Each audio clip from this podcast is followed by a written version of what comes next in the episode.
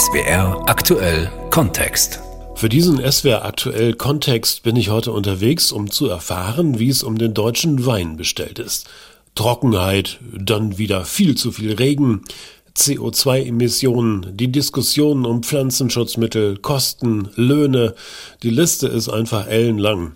Und das Gejammer vieler Winzer auch. Wie ist das eigentlich bei den jungen Weinbauern?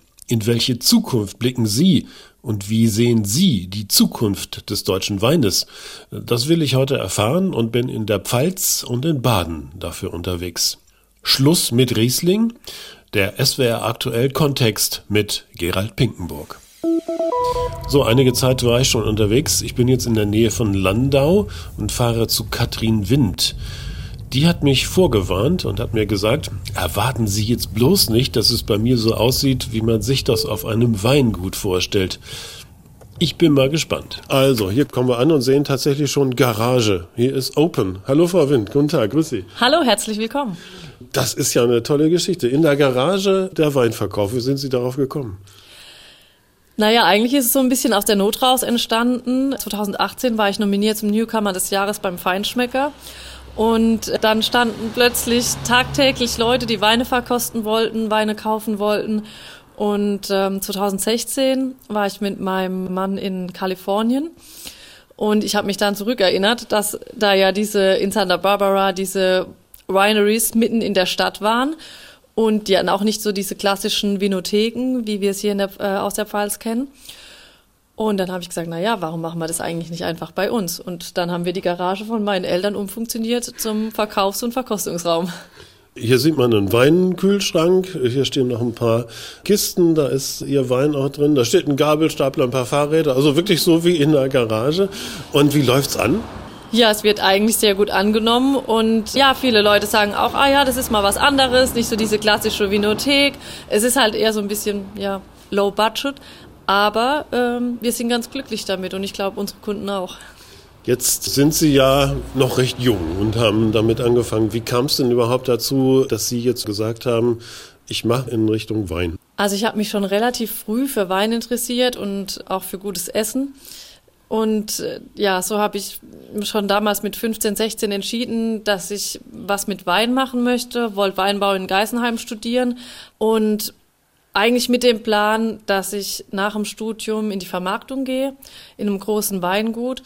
Und während meines Praktikums habe ich dann gemerkt, okay, eigentlich liegt mir das doch mehr so dieses Handwerkliche und mich hat es begeistert, wie sehr du im Endeffekt das Produkt durch dein Handwerk im Weinberg beeinflussen kannst und deine eigene Stilistik dir aufbauen kannst. Und nach dem Praktikum habe ich dann angefangen, ein, zwei Weine zu machen mit einem eigenen Label. 2013 war ich dann fertig mit dem Studium in Geisenheim und ja, dann habe ich mir eine eigene Linie aufgebaut, habe parallel dazu noch äh, in einem anderen Weingut gearbeitet und seit 2018 mache ich es hauptberuflich. Das klingt jetzt so einfach. Ich habe mir eine eigene Linie aufgebaut und mache das dann hauptberuflich. War es denn wirklich so einfach oder ist, haben Sie auch gedacht manchmal, oh Gott, warum habe ich das gemacht?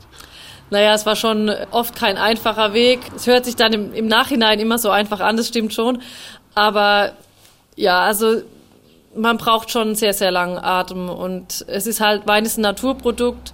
Und dann kamen gerade anfangs relativ schwere Jahre. 2013 war ein recht kühles Jahr mit sehr viel Niederschlag. Das war nicht einfach, hatten wir sehr, sehr kleine Mengen. 2014 hatten wir zum ersten Mal die Problematik mit der Kirschessigfliege. Es war auch eine sehr große Herausforderung. Dann kam 15 war wieder ein leichteres Jahr, 16 war dann auch wieder schwierig, viel Niederschlag, Probleme mit dem falschen Mehltau. Also ich glaube, wenn ich damals auch keinen zweiten Job noch gehabt hätte und äh, meine Eltern im Hintergrund, die mich da wirklich immer unterstützt haben, dann hätte ich vielleicht schon mal den Kopf in den Sand gesteckt. Die Herausforderungen sind ja riesig. Also wenn man das jetzt sieht, vor allen Dingen entweder ist es zu nass oder es ist zu trocken. Das sind ja auch Dinge, irgendwie, die äh, damit einhergehen. Wie gehen Sie damit um?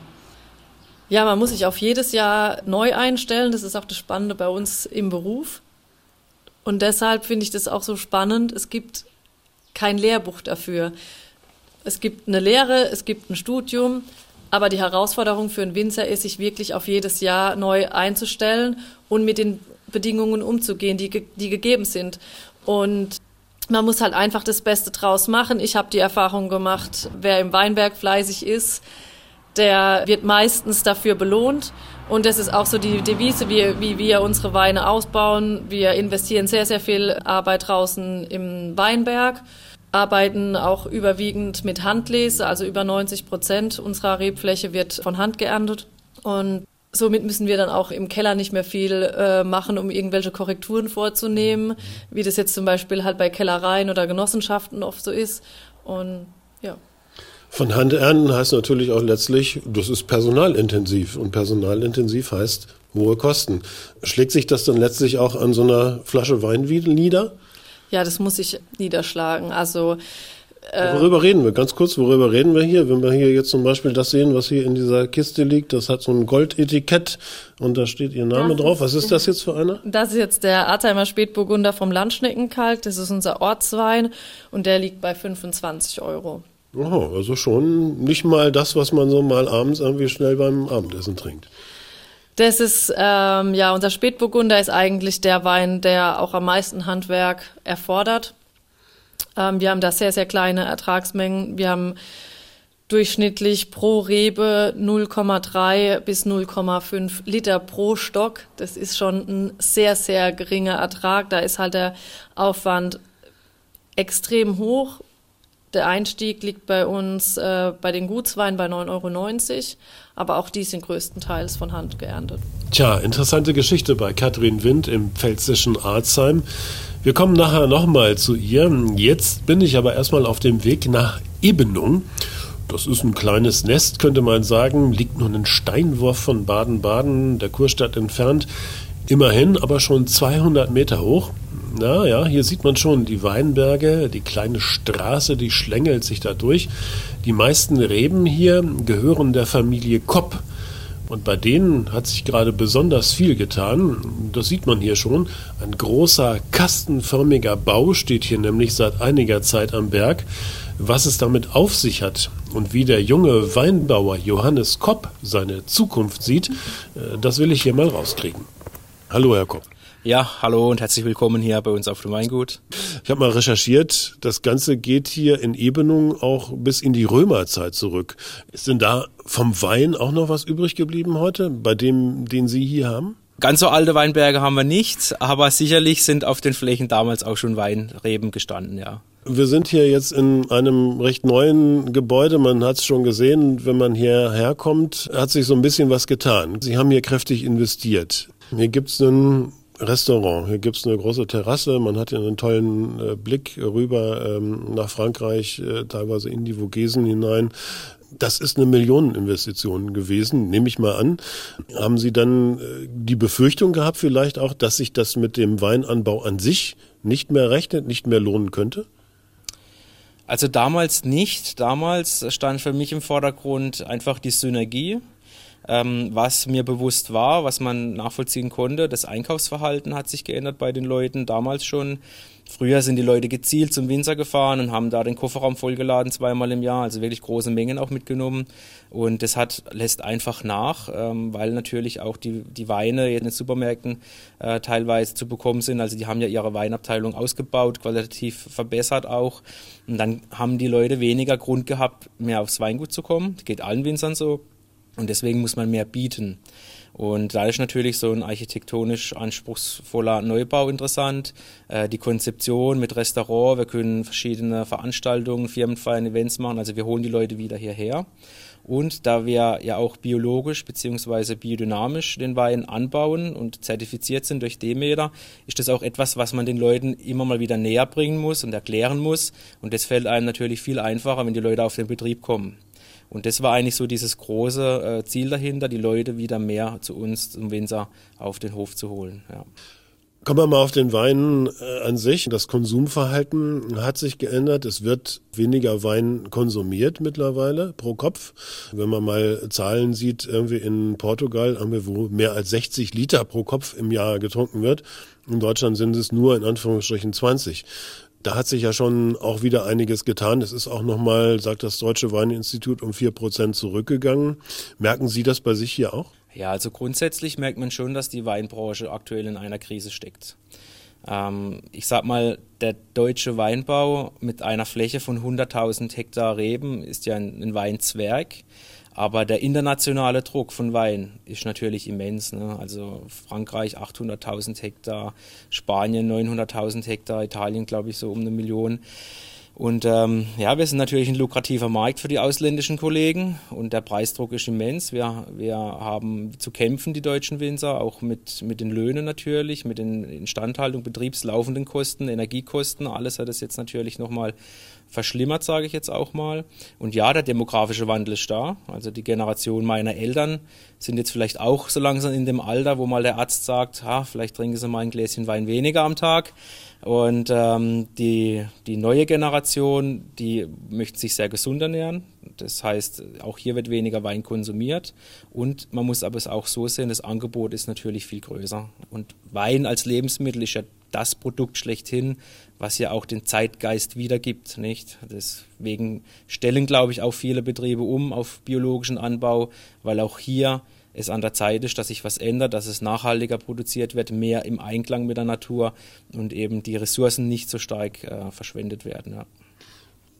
Kommen wir mal auf die Weinsorten an sich zurück. Sie haben ja da auch zum Beispiel zu kämpfen, natürlich mit dem Klimawandel. Da gibt es zum einen irgendwie lange Trockenperioden, zum anderen irgendwie gibt es dann plötzlich viel Regen. Wie gehen Sie damit um? Mittlerweile, gerade die letzten vier, fünf Jahren, muss ich sagen, äh, ja, der Klimawandel ist sicherlich das größere Problem, auch deutlich größer, wie wenn jetzt mal eine Flasche Wein weniger getrunken wird. Weil was wir in den letzten drei, vier Jahren erlebt haben, das ist einfach ein Extrem nach dem anderen. Und es wird auch hier immer aufwendiger für uns, gute Qualitäten einfach zu ernten und die Reben am Leben zu erhalten. Und ähm, ja, wie gehen wir damit um? Wir haben hier jetzt im Neubau auch eine große Regenwasserzisterne vergraben mit 240.000 Liter Wasser, was wir über die gesamte Dachfläche speisen. Die Weinberge, die früher super waren, weil sie eher ein sandiger, trockener Standort waren, weil sie super Qualitäten hervorgebracht haben, sind halt in Jahrgängen, die extrem trocken sind, eigentlich nicht mehr qualitativ hochwertig. Und vielleicht, also wir machen uns darüber auch Gedanken, immer mehr in eher die etwas kräftigeren, besser wasserhaltefähigen Böden abzuwandern, die halt eben mehr Löss, mehr Lehmanteil haben. Dann macht man sich natürlich auch über das Thema pilzwiderstandsfähige Rebsorten Gedanken. Da kommt aber wieder die große Frage, wie nimmt es der Konsument an? Kennt er die Rebsorten? Kennt er die Namen? Schmeckt das auch? Da ist man auch einfach noch am Anfang. Und deswegen stehen wir Winzer wirklich vor vielen, vielen Bergen im Moment mit großen Fragezeichen obendrauf, wie sich das so weit weiterentwickeln soll eigentlich. Ja. Jetzt sind wir hier draußen an den Reben. Hier sieht man noch ein paar Trauben dranhängen. Warum? Ja, also auch dieses Jahr hatten wir wieder ein, ein wahnsinniges Wetterphänomen. Wir hatten ein, eigentlich ein nasses Frühjahr, dann kam eine Trockenphase und dann wurde es auf einmal im Juli, Anfang August wieder sehr feucht. Wir hatten 200 Liter Niederschlag. Die Beeren sind, haben sich aufgeblasen, muss man sich vorstellen, wie so ein Luftballon, in den man Luft reinbläst. Und dann hatten wir im September Anfang September eine Woche lang 30 bis 35 Grad und dann ist es wieder verdunstet, die Feuchtigkeit in den Beeren und dadurch hat sich das Aroma dann gerade auch beim Spätburgunder ins Negative entwickelt. Dieses Einrosinieren, wie wir das nennen, hat dann den Effekt, dass die, ja, die Trauben so marmeladig äh, schmecken und das wollen wir nicht im Wein später, weil der soll ja eine frische Aromatik haben und keine Marmeladeton und deswegen haben wir das verwerfen müssen dieses Jahr. Gab es zwei Weinberge, die wir nicht beernten konnten anderes Problem ist ja die Tatsache, dass 2030 die EU-Kommission gesagt hat, es darf nur noch die Hälfte der Pestizide versprüht werden wie bisher. Erstmal vorweg gefragt, ist das ein Problem für Sie, für den Wein, für die Weinernte? Ja, jein. Also das Problem liegt eher darin, dass ja die Politik sich da auch noch überhaupt nicht festgelegt hat, was das eigentlich konkret bedeuten soll. In welchem Bereich muss eingespart werden? Müssen, was muss alles eingespart werden? Was zählt da dazu? Was zählt da nicht dazu? Wenn man jetzt diese pauschale Aussage so stehen lässt, wie sie jetzt gefallen ist, 50 Prozent weniger, auch als Biobetrieb, als Biowinzer, dann haben wir schon ein Problem, weil wir ja jetzt schon nur das ausbringen, was maximal notwendig ist. Und wenn ich davon nochmal die Hälfte einsparen muss, dann haben wir wirklich große Schwierigkeiten. Und die Leute müssen auch verstehen, die Pflanzenschutzmittel, ob bio oder konventionell, sind so wahnsinnig teuer geworden in den letzten Jahren. Kein Winzer versprüht die sinnlos in seinem Weinberg. Ja. Also da kann ich auch mit dem, mit dem Sparschwein rumrennen und das im Weinberg auf, aufschlagen. Das ist ungefähr der gleiche Effekt. Und ähm, die Aussage ist leider im Moment noch zu ja, allgemein gehalten mit den äh, 50 Prozent. Aber viele Ihrer Kollegen sagen ja, wenn das passiert, dann kann ich dicht machen, dann kann ich hier nichts mehr ernten. Ja, wenn die Aussage so einfach stehen bleibt, 50 Prozent weniger Pflanzenschutzmittel wie bis jetzt, dann wird das so kommen wahrscheinlich. Ja. Oder auf pilzwiderstandsfähige Rebsorten setzen, die ja von Natur aus oder ja, durch den Mensch gezüchtet weniger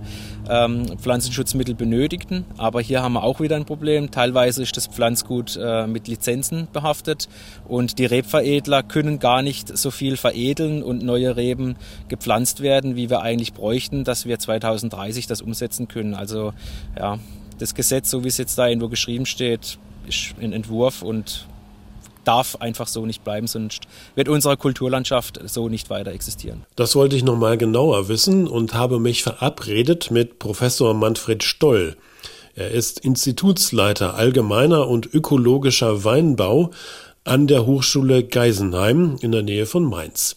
Und seine Antwort, ob denn überhaupt ein Weinbau, wie wir ihn im Moment noch kennen, in Deutschland möglich wäre ohne Pflanzenschutz, die hört sich so an dann ist das Risiko eines Totalertragsausfalles sehr, sehr hoch. Und vielleicht würde man im ein oder anderen Jahr etwas ernten, aber eine gezielte äh, Produktion wäre dann extrem schwer möglich oder nicht mehr möglich. Und dann kommen wir nochmal zurück zur ehemaligen Studentin von Professor Stoll, zu Katrin Wind in Arzheim bei Landau. Sie macht sich große Sorgen, dass möglicherweise eine Reduzierung oder sogar ein Verbot von Pflanzenschutz kommt. Dann, äh, ja, wär, es wäre eigentlich wirtschaftlich eine Katastrophe und dann muss ich auch ganz ehrlich sagen, dann weiß ich auch nicht, ob es noch Sinn machen würde, das, das Weingut weiter zu betreiben. Man hätte die Möglichkeit, auf pilzwiderstandsfähige Rebsorten umzustellen, aber man, auch da muss man sagen, wir sprechen nicht von pilzresistenten, sondern von pilzwiderstandsfähigen Rebsorten. Also auch da muss Pflanzenschutz betrieben werden. Natürlich weniger, da kommt man mit der Hälfte hin. Können Sie sich dann vielleicht auch vorstellen, in diese Richtung umzustellen oder sagen möglicherweise auch Ihre Kundinnen und Kunden dann, nö, also der Wein schmeckt mir nicht, dann trinke ich halt keinen mehr? Also im Basisbereich ja. Wir haben jetzt auch für nächstes Jahr geplant, eine pilzwiderstandsfähige Rebsorte anzupflanzen. Man hört es auch immer mehr, dass es Winzerkollegen schon seit einigen Jahren tun. Aber für große Weine, also bin ich ganz ehrlich, ich habe noch keinen Piwi, keinen Piwi-Wein getrunken, der mich jetzt komplett überzeugt hat. Also Piwi sind die pilzwiderstandsfähigen Weine, genau. Also das heißt also, ähm, wir müssen aus Ihrer Sicht sozusagen damit leben, dass man sagt, also Pflanzenschutz ist weiterhin unbedingt nötig. Definitiv. Tja, und das Fazit der Geschichte, Ökonomie und Ökologie in Einklang zu bringen, ist extrem schwer. Das zeigt sich beim Straßenverkehr, das zeigt sich bei der Energiegewinnung und das zeigt sich auch beim Kulturgut Wein. Das war der SWR aktuell Kontext. Schluss mit Riesling? Die Zukunft des Weines in Deutschland mit Gerald Pinkenburg.